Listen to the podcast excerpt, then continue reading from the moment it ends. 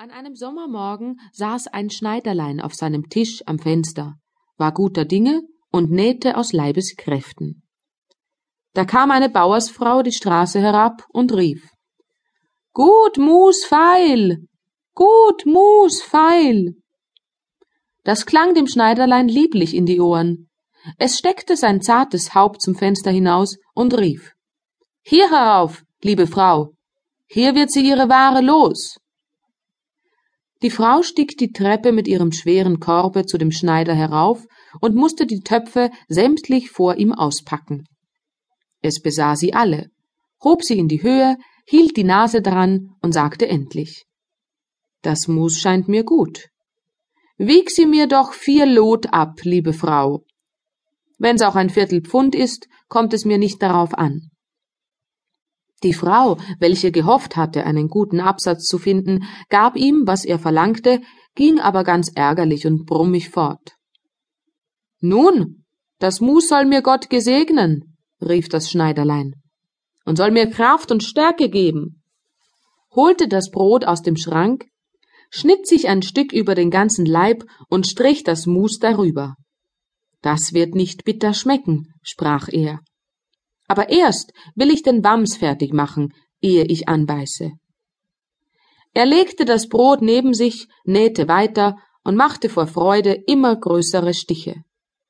Indes stieg der Geruch von dem süßen Mus hinauf an die Wand, wo die Fliegen in großer Menge saßen, so dass sie herangelockt wurden und sich scharenweis darauf niederließen.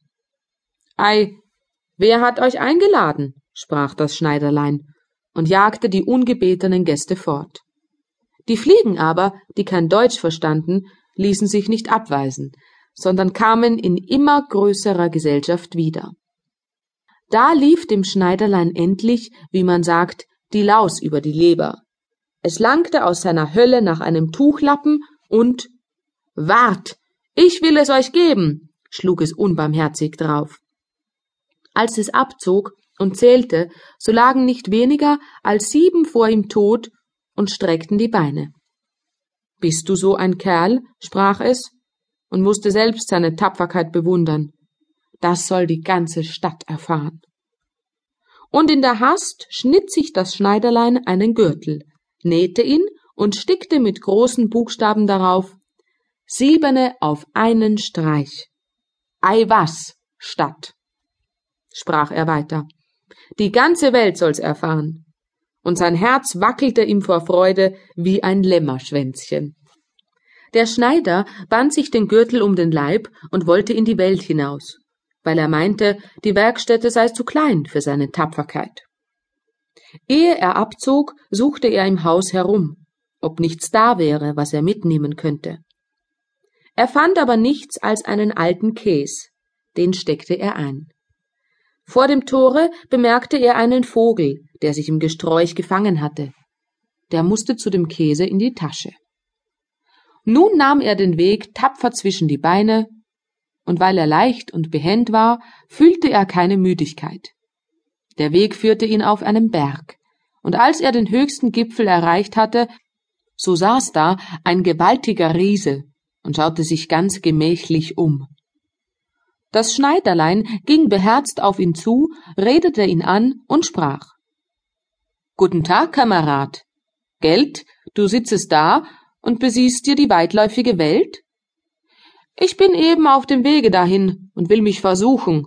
Hast du Lust mitzugehen? Der Riese sah den Schneider verächtlich an und sprach Du Lump, du miserabler Kerl. Das wäre, antwortete das Schneiderlein, knöpfte den Rock auf und zeigte dem Riesen den Gürtel. Da kannst du lesen, was ich für ein Mann bin. Der Riese las. Siebene auf einen Streich. Meinte, das wären Menschen gewesen, die der Schneider erschlagen hätte, und kriegte ein wenig Respekt vor dem kleinen Kerl.